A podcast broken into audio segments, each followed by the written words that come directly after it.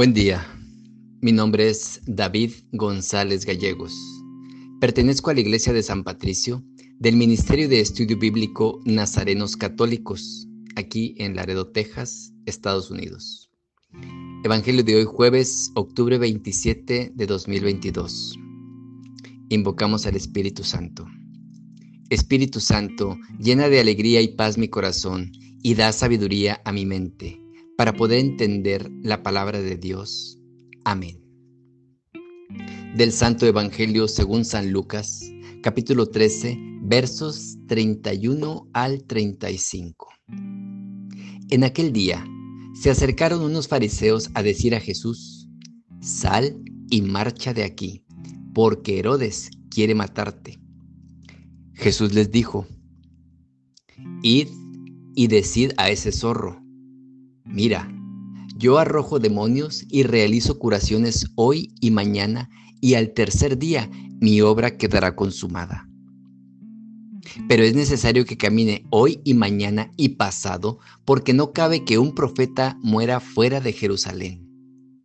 Jerusalén, Jerusalén, que matas a los profetas y apedreas a los que se te envían. ¿Cuántas veces He querido reunir a tus hijos como la gallina reúne a sus polluelos bajo las alas, y no habéis querido. Mirad, vuestra casa va a ser abandonada. Os digo que no me veréis hasta el día en que digáis, bendito el que viene en nombre del Señor. Palabra de Dios. Gloria a ti, Señor Jesús.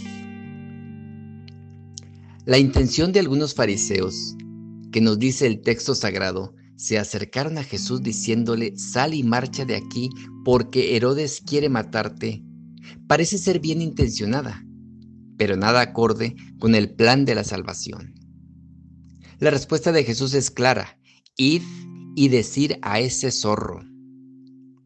Han de decirle a Herodes y ellos han de tomar nota, mira, yo arrojo demonios y realizo curaciones hoy y mañana, y al tercer día mi obra quedará consumada. Él y ellos, también los discípulos, han de entender que solo le importa la voluntad del Padre y que nada y tampoco nadie va a apartarla de llevarla a cabo. Su determinación es firme.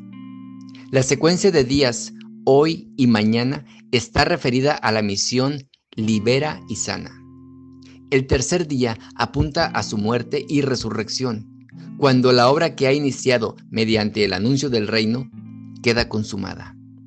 Todas las cosas las hace nuevas. Se trata de la nueva creación.